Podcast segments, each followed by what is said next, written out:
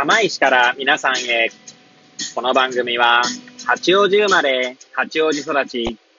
震災の前の年から釜石で働くポンコツの頭の中をゆるーりと紹介していく、そんな番組です。はい、皆さんいかがお過ごしでしょうか？変な髪型をしたポンコツ薬剤師こと町田和俊でございます。というわけでですね、今日も気軽にゆるりとおしゃべりしていきたいと思います。えー、さてさて、今日は何の話をしよっかなーって話なんですが、ちょっとですね、なんかもう寒くてですね、鼻水をすするような音が入ってしまって、えー、大変申し訳ございません。えー、失礼いたしました。えー、というところで時間を稼ぎながらも何のこと喋ろうかなと、えー、頭を巡らせていたんですが、えー、特に、えー、出てきませんでしたので、そうですね。なんだったらですけど、まあ、まだサッカーの話でもしようかなとか思ってるんですけれども、えー、まあそうですね。サッカーの何の話をするかはですね、これから喋っていくので まあもし興味あれば 最後まで聞いていただければ幸いでございます。はい。え先日の放送でですね、先日っていつだか覚えてないんですけれども、えー、サッカー関連のですね、書籍やら DVD をですね、断捨離したみたいな話を確か言った気がするんですけれども、えー、私、社会人になってからですね、サッカーのトレーニング関連のトレーニングに関わる書籍をですね、めちゃくちゃ買いまくっては読んで、まあ、全部読まなかった本とかもあるんですけれども、まあ結構な量をですね、持っていたんですね。はい。で、それを全部ですね、もう売り払ったんですが、最近になってですね、ちょっと興味ある書籍をですね、え買い直しました。で、お、おそらく私の記憶が確かならば、えー、その売り払った書籍を再度購入したことになりますね。はい。ただもちろん、あの、売ったところから買ったわけじゃないんですけれども、まあ、アマゾンでですね、まあ、中古で購入しましたね。はい。で、まあ、買ったのがですね、スペインサッカー関連のその指導者養成に関わる、まあ、本を購入したりとか、あとは、ちょっとまあ、あの、あの、なんだっけ、タイトルが出てきてないんですけれども、えー、イタリアのですね、えー、サッカーコーチ、はい。確かミハイロビッチ監督の、えー、スタッフ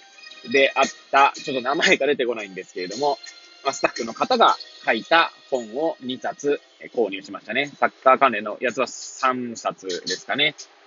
ちなみにサッカー関連の書籍で売り払ってないものも実はあってですね、それは結構その、サッカーのプレーに関わるものというよりは、どちらかというと、えー、マーケティングとか、選手育成とか、まあそういったところに関する本、まあほとんど全部バルサなんですけれども、バルサ、FC バルセロナですね。FC バルセロナの本はマーケティングの本とか、えー、まあ人材育成の本とか、ちょっとサッカー関連書籍というよりは、ちょっとビジネス、ビジネス書に近いね、えー、内容になった本が結構出てましたので、まあ、それは残してあったんですね。で、まあ、最近ですね、結構あの、書籍を読む、まあ、時間を、まあ、書籍読むんですか、読書の時間を設けてて、まあ、最近ですと昨日の放送かな？って言ったネガティブケイパビリティっていう本は全部読み終わったんですけれども、まあそれ以外にもですね、読みたいなと思って購入した本がいっぱいあってですね、まあそれを読み、読んでるんですが、まあちょっとですね、その本棚にある、まあサッカー、とか FC バルセロナのマーケティングの本とかを読んでたらですね、いや、そういえばサッカーの本で、ちゃんと読まずに売り払ってしまった本があったなというのと、あとですね、なんて言うんでしょうね。そのサッカーに限らずですね、何でもその言語化あの、どういった言葉で説明するかっていうのが大切だなと思っていた矢先に、私の記憶の中にですね、確か、スペインサッカーの指導者ライセンスを、まあ、取得するにあたって、まあ、スペインサッカーのね、まあ、真髄とまでは言わないですけれども、まあ、サッカーに関連する知識というかですね、まあ、そういったものがあるんですが、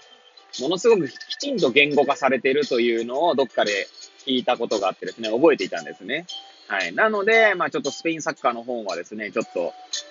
もう一回購入して読み直してみようかなと思って見てました。まあ何でもそうなんですけど、に、その、なんていうんですかね、言語化がきちんとされてるものってなかなか、まあ、なかったりするというか、まあ、日常会話ででもですね、ちゃんとした意味を知らずに使っている言葉ってすごいたくさんあると思うんですよね。え、まあ、サッカーの、あの話で言えば、まあ、よく日本代表とかでね、え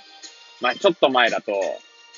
ハリルホビッチ監督がね、いた時の、まあ、言葉で言えば、デュエルっていうね、まあ、1対1みたいな、決闘みたいな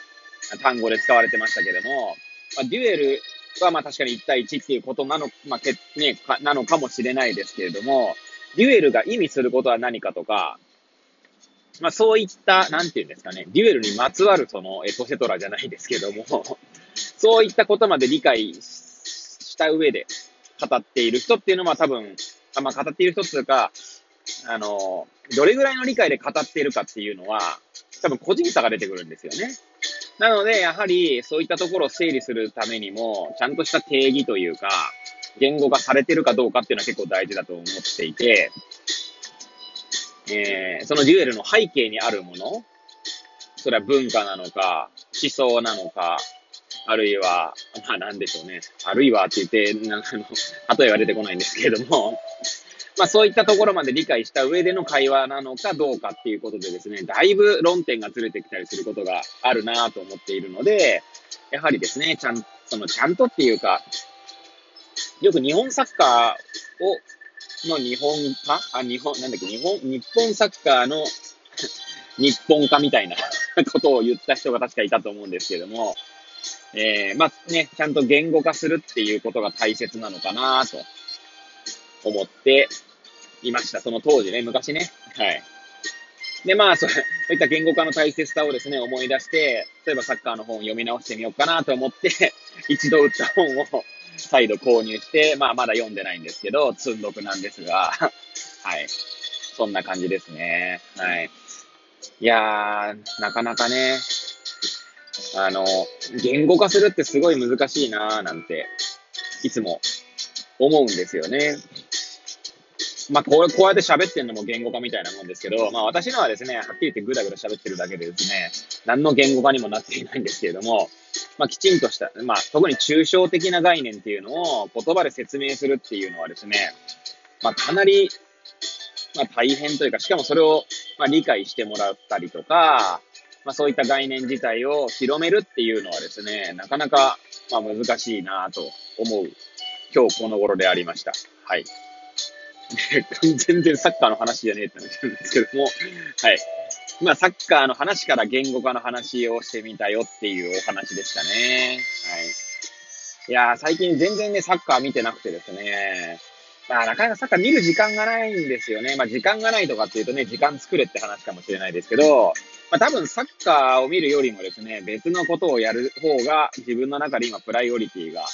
高いんでしょうね。はい。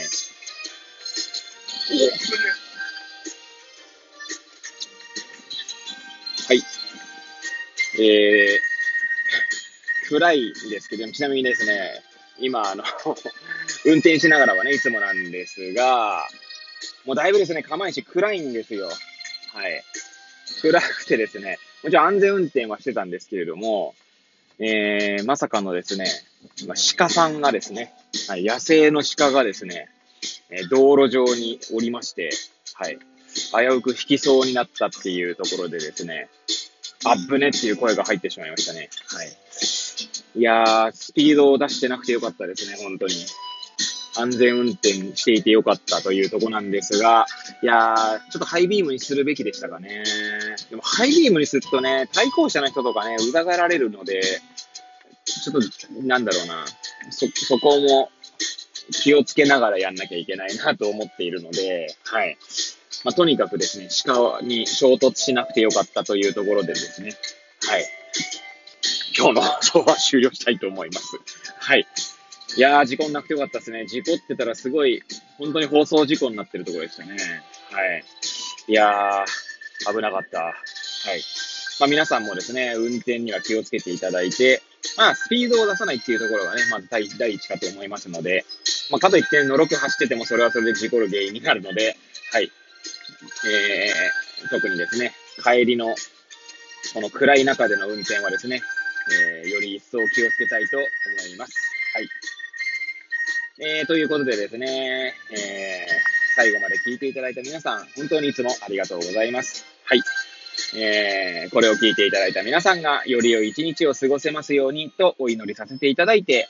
えー、今日の放送を終了したいと思います。それではまた明日皆さんお会いいたしましょう。さようなら。